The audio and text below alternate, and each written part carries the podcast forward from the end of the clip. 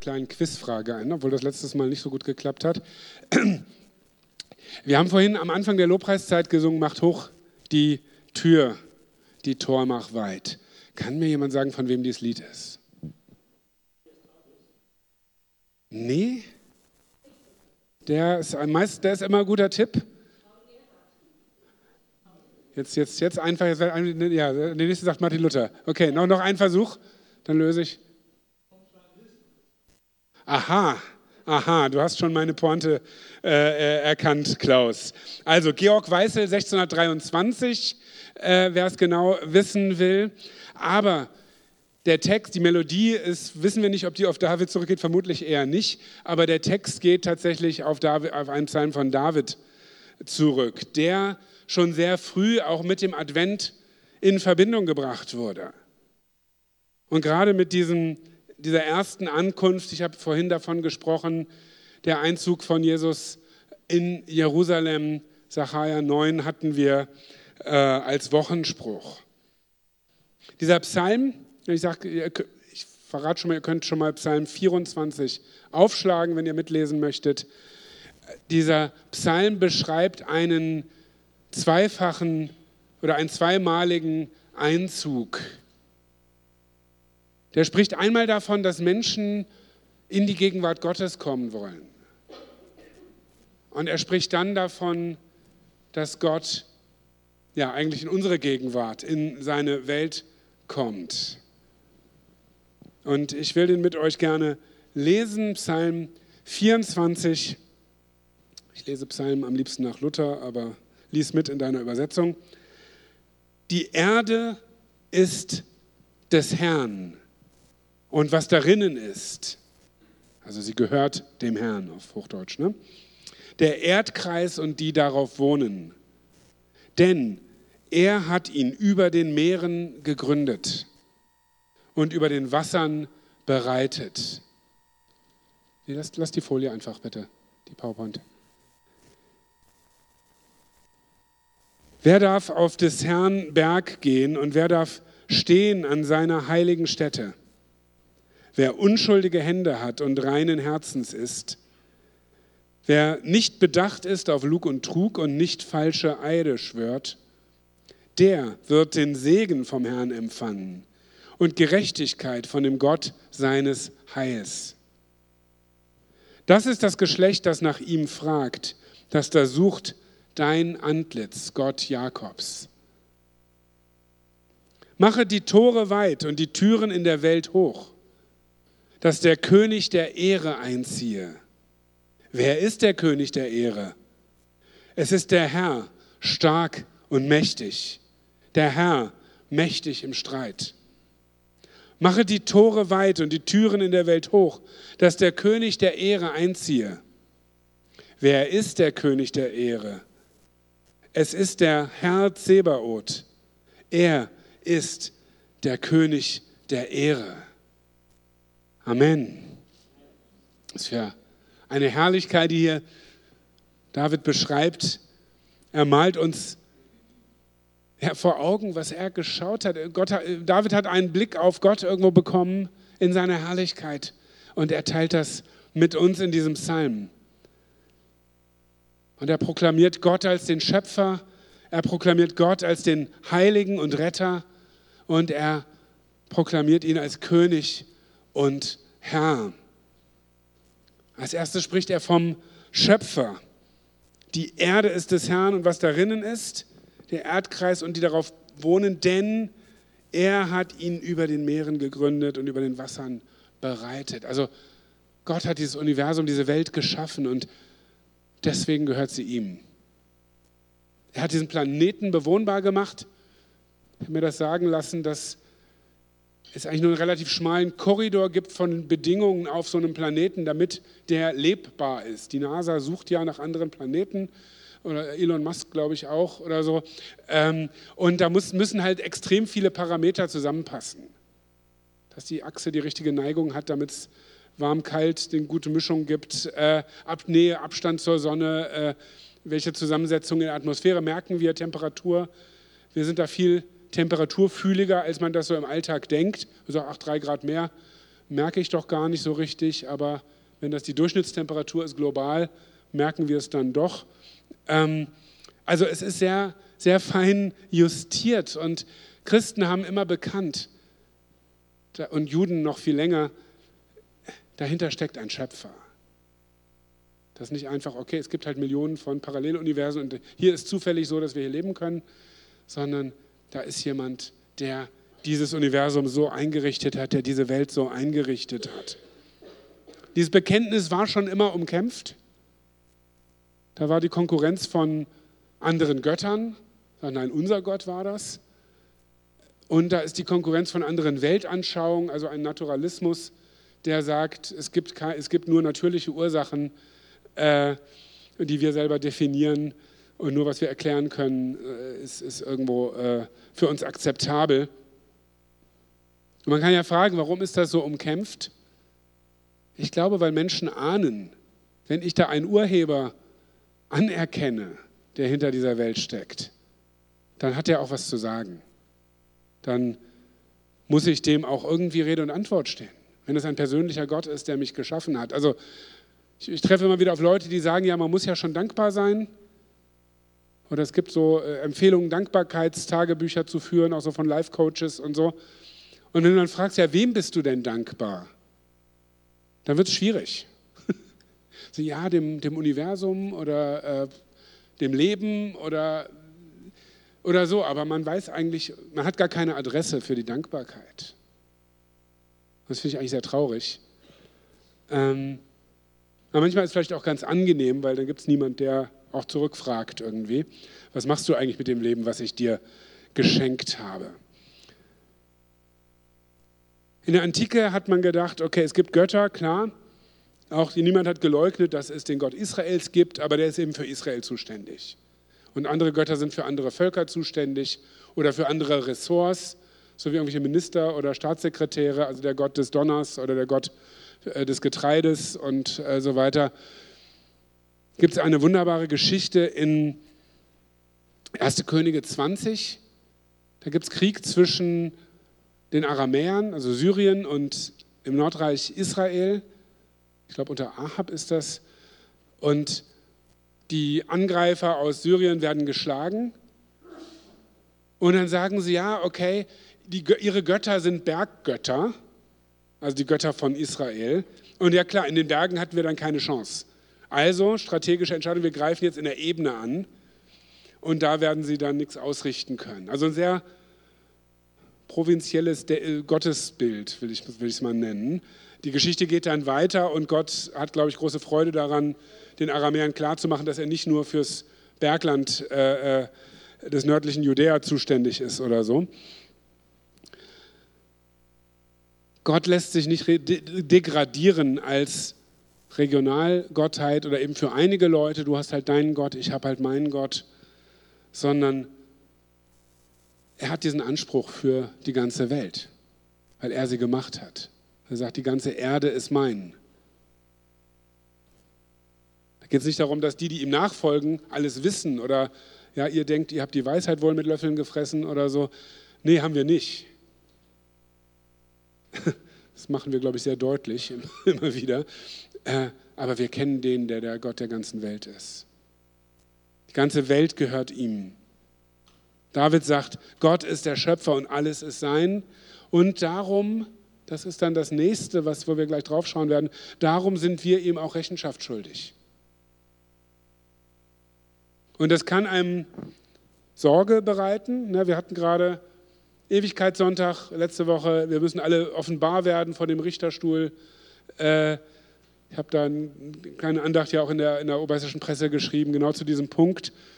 Ich glaube, ich glaube, es ist ein Riesenprivileg, dass Gott uns für wert achtet, ja, vor ihm zu stehen dass er unser Leben anschaut. Also nirgendwo steht, dass er den Rest der Schöpfung zur Verantwortung zieht. Dass er den Apfelbaum richtet, weil er nicht genug Äpfel produziert hat oder so. Oder die, von der Tierwelt ist da keine Rede. Für unseren Kater würde ich da auch, ja, hätte ich wenig Hoffnung, ehrlich gesagt.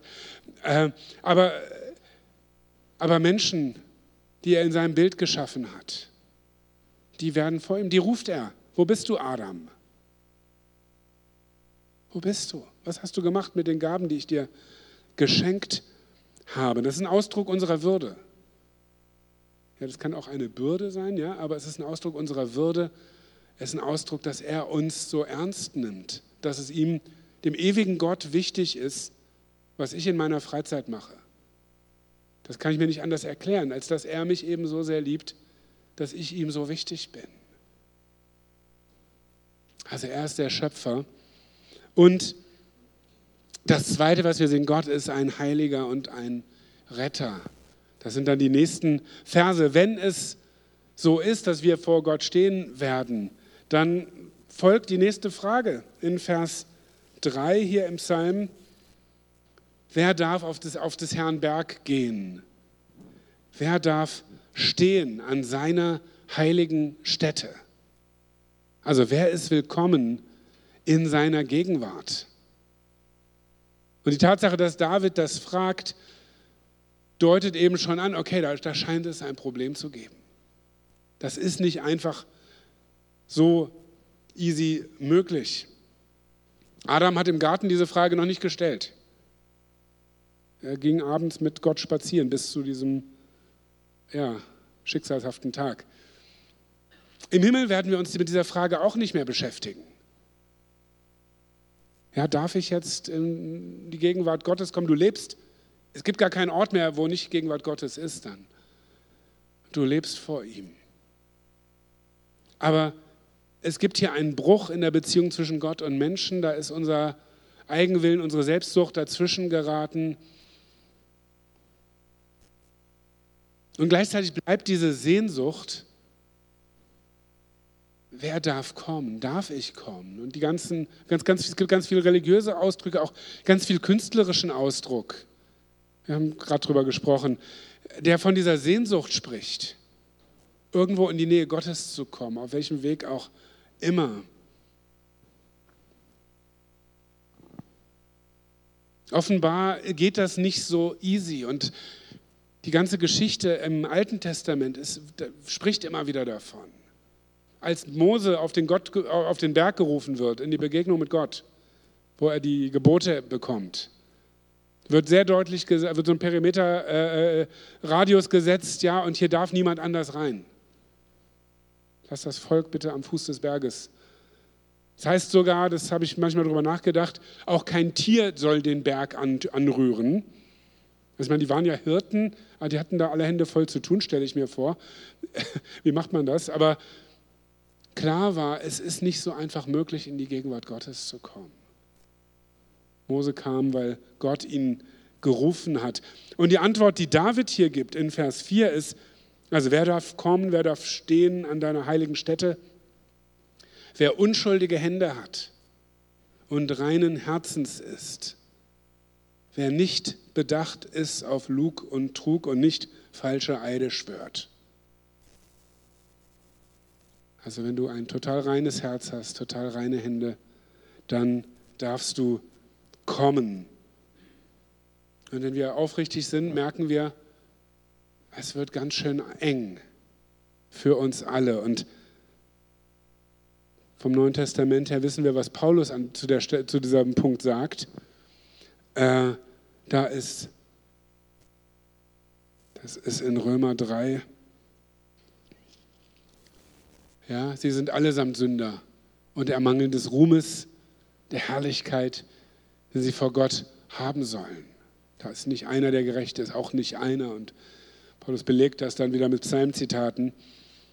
Also wer kann denn dann kommen, wenn es ein heiliger Gott ist, der total reines Licht ist? Gott wohnt in einem Licht, wo niemand beikommen kann, heißt es. Der totale Gerechtigkeit ist wie ein verzehrendes Feuer. Da müssen wir in unserer Begrenztheit, in unserer Gebrochenheit, mit unseren gemischten Motiven, äh, und das ist noch der beste Zustand, den wir liefern können, ähm, wir verglühen in seiner Gegenwart wie so ein Stück Weltraumschrott, wenn es in die Erdatmosphäre eintritt. Das, das passt eigentlich überhaupt nicht zusammen. Also aus uns heraus sehe ich da schwarz. Und jetzt kommt der Punkt, was ich am Anfang gesagt habe, dass wir hier von einem zweimaligen Einzug sprechen in diesem Psalm oder dass David davon spricht. Einmal diese Frage, wie kann denn, wie können denn, kann denn ein Mensch in seine Gegenwart kommen? Aber dann ist von einem anderen Kommen die Rede. Und deswegen feiern wir Advent, dass er sich auf den Weg macht. Gott übernimmt die Initiative, er kommt in seine Welt. Er kam in sein Eigentum. Gott, das Wort bekam Fleisch, das Wort, ich habe Englisch im Kopf, gestern Englisch. Das Wort wurde Fleisch und Eugene Peterson übersetzt und zog in die Nachbarschaft. Wohnte, zeltete unter uns. Er übernimmt die Initiative. Er kommt in seine Stadt, über die er vorher noch geweint hat. Und er stirbt auf Golgatha. Er trägt unsere Sünde, er trägt unsere Gottesferne. Der Sohn, der immer in dieser innigsten Beziehung mit dem Vater war, der diese Trennung, diese Distanz, die du dreimal am Tag mindestens spürst, die er überhaupt nicht kannte, nicht spürbar in der Gegenwart des Vaters zu sein, schreit, mein Gott, mein Gott, warum hast du mich verlassen? Aber er trägt das für dich und für mich und für viele andere. Und indem er das macht, indem er diesen Weg geht, dreht er eigentlich diese Reihenfolge, die wir hier lesen in dem Psalm, um. Es geht jetzt, also wir haben gelesen, ja, wer darf kommen, ja, wer unschuldige Hände hat und so weiter, der wird den Segen empfangen und Gerechtigkeit. Das sind die, die mich suchen. Jetzt dreht Jesus das um am Kreuz und sagt, die, die mich suchen, die, die zu mir kommen, und das sind die, die der Heilige Geist schon gezogen hat, denen schenke ich den Segen des Herrn. Denen schenke ich die Gerechtigkeit und des Gottes des Heils. Schönen Gruß. Du empfängst die Gerechtigkeit von Jesus. Gott spricht dich frei, weil Jesus für dich unschuldig war, weil er für dich reine Hände hat, weil er für dich ein reines Herz hat. Er sagt ja nicht, guck mal, ich bin so gut und du bist so schlecht, jetzt streng dich mal ein bisschen mehr an, dass du so wirst wie ich, sondern er schenkt dir das. Ich will ihnen ein neues Herz und einen neuen Geist in sie geben, heißt es bei Hesekiel. Er ist garantiert frei von Lug und Betrug.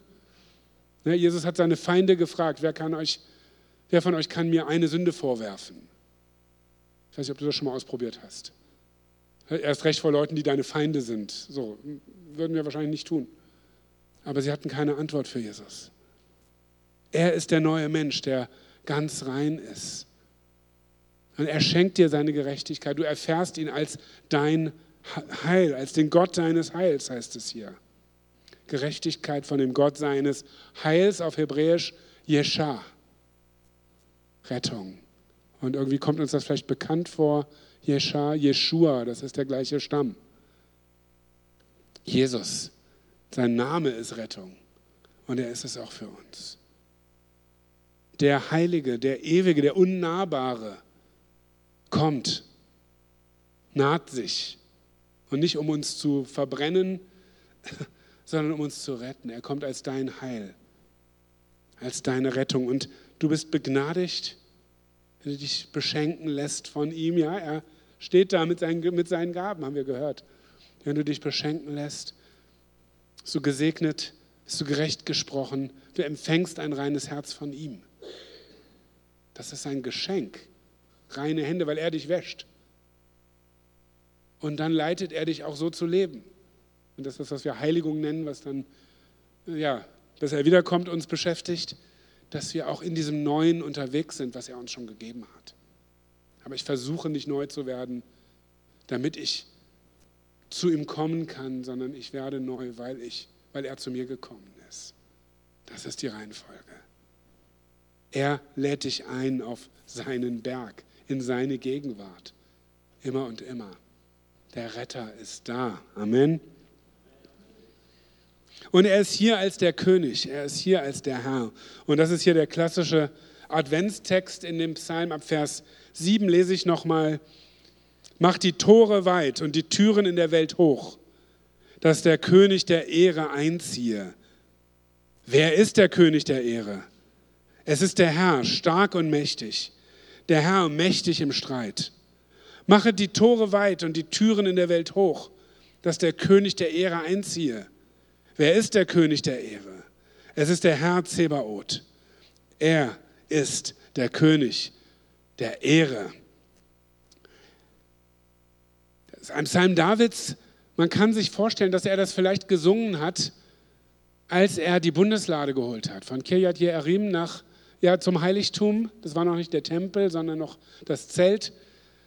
Ähm, heißt es, dass die, die, die Priester da waren, dass sie ständig geopfert haben, also ich meine den zweiten Versuch, ne? Ähm, wer die Geschichte kennt. Und, Jesu, äh, und, und David hat gesungen und getanzt vor der Bundeslade her, hat Gott gelobt. 2 Samuel 6, wenn du es nachlesen willst. Und das würde passen, ja, die Herrlichkeit, die, die, die Bundeslade, also diese Kiste, wo die zehn Gebote drin waren und so, wurde gesehen als der Sitz der Herrlichkeit Gottes sozusagen. Und sie zieht jetzt ein durch die Tore, auch wenn es erstmal Tore eines Zeltes sind, ähm, kann man sich vorstellen. Aber wie dem auch sei, es geht um mehr als um den Transport dieser Kiste. Es geht um den lebendigen Gott, der in seine Welt kommt und sagt, macht, macht Bahn. Lesen wir immer wieder, auch bei Jesaja, werden wir immer wieder auch jetzt im Advent hören, bereitet, ja, Johannes der Täufer greift das auf, macht, nimmt die Anstöße aus dem Weg Das ist nicht, weil Gott sonst stolpert übrigens. Also ja, bereite den Weg, dem Herrn den Weg. Dass sie denken, okay, das ist so wie wenn, wenn ein Kind noch nicht so gut laufen kann, so, ah, da liegt noch was im Weg. Nein, Gott hat da kein Problem. Aber er wünscht sich, dass wir uns bereit machen für die Begegnung mit ihm. Dass wir bereit sind, ihn zu empfangen. Man könnte das hier wörtlich übersetzen, Vers 7, erhebt eure Häupter, ihr Tore. Streckt euch empor, ihr alten Pforten. Da ist eine Macht drin. Und das, was am Palmsonntag, als Jesus eingezogen ist auf dem Esel, haben das viele nicht kapiert. Dass hier der König kommt in Herrlichkeit. Das sehen wir hier. Er reitet auf dem Esel, aber er ist der König der Ehre. Er geht den Weg der Demut, aber er ist mächtig im Streit. Er gibt sich hin, er opfert sich für alle Menschen aber er ist der Herr der Herrscharen. Und David ruft uns zu und letztlich der Heilige Geist ruft uns zu, macht Platz für ihn in eurem Leben. Macht die Tür auf für ihn. Stellt ihn an die erste Stelle. Sei bereit. Er kommt nicht, um mal zu gucken, um dir ein paar Lebenstipps zu geben und dann wieder zu gehen, sondern er kommt, um zu bleiben und er kommt, um als König zu regieren. Denn ja, wir sind sein, er hat uns geschaffen, er hat uns erlöst. Wir sind sein Eigentum. Vielleicht hast du einen Adventskalender, ich weiß das nicht, da kann man Türen aufmachen. Dann findet man Sachen, die, die man vielleicht vorher reingetan hat, Manchmal, manche finden im Advent vor allem dann die Dinge hinter den Türen, die, sie noch, die noch alle auf die To-Do-Liste gehören bis Weihnachten, was alles bis Weihnachten noch laufen muss. Aber Jesus lädt dich ein, seine, deine Tür aufzumachen für ihn. Zum ersten Mal ihn in dein Leben reinzulassen oder ja, immer wieder neu. Er sagt das ja in, er sagt das seiner Gemeinde in Offenbarung 3. Sendschreiben an Laodicea richtet sich an Leute, die Christen sind. Die sagen, ja, ich gehöre zu Jesus. Und es ist eigentlich ziemlich dramatisch, dass Jesus dann sagt, ich stehe draußen. Und das sage ich nicht über dich, aber das ist die Anfrage an uns von Gottes Wort. Ist er im Zentrum? Ist er am Steuer? Hat er das, das Sagen in meinem Leben, in deinem Leben? Oder steht er doch vor der Tür? Und wenn es so ist, dann ist das nicht das Ende der Geschichte, denn was sagt er? Siehe, also pass auf, ich stehe vor der Tür und klopfe an. Wenn jemand meine Stimme hören wird und die Tür auftun, zu dem werde ich hineingehen und das Abendmahl mit ihm halten und er mit mir. Jesus lädt sich ein bei dir. Was Besseres kann dir gar nicht passieren. Wenn du ihn einlässt, wenn du die, das, die Tür, das Tor aufmachst, wie wir es schon gesungen haben. Er kommt. Er kommt als der Retter. Er kommt als der Heiland. Er kommt in dein Leben. Jesus, wir geben dir die Ehre, weil du der König der Ehre bist. Denn dir ist alles geschaffen, was im Himmel und auf Erden ist, das Sichtbare und das Unsichtbare. Du bist der, der die ganze Schöpfung erhält. Und du bist der, der sich hingegeben hat für uns am Kreuz von Golgatha, damit wir Leben haben, Leben im Überfluss. Und du lädst uns ein, dich wirklich einzulassen, dich wirklich unser Leben bestimmen zu lassen, wirklich durch unser Leben hindurch zu leuchten in diese Welt hinein, die dieses Licht so dringend braucht. Wir sagen, komm, Herr Jesus. Vielleicht möchtest du das aus deinem Herzen sagen. Ja, komm. Ich will dich neu einlassen. Ich will neu bekennen. Du hast den obersten Platz in meinem Leben. Du bist mein König. Du bist mein Herr. Dann lass es einfach einen Moment still sein. Vielleicht möchtest du auch laut ausbeten. Einfach bekennen, Jesus, du bist mein Herr. Komm in mein Leben.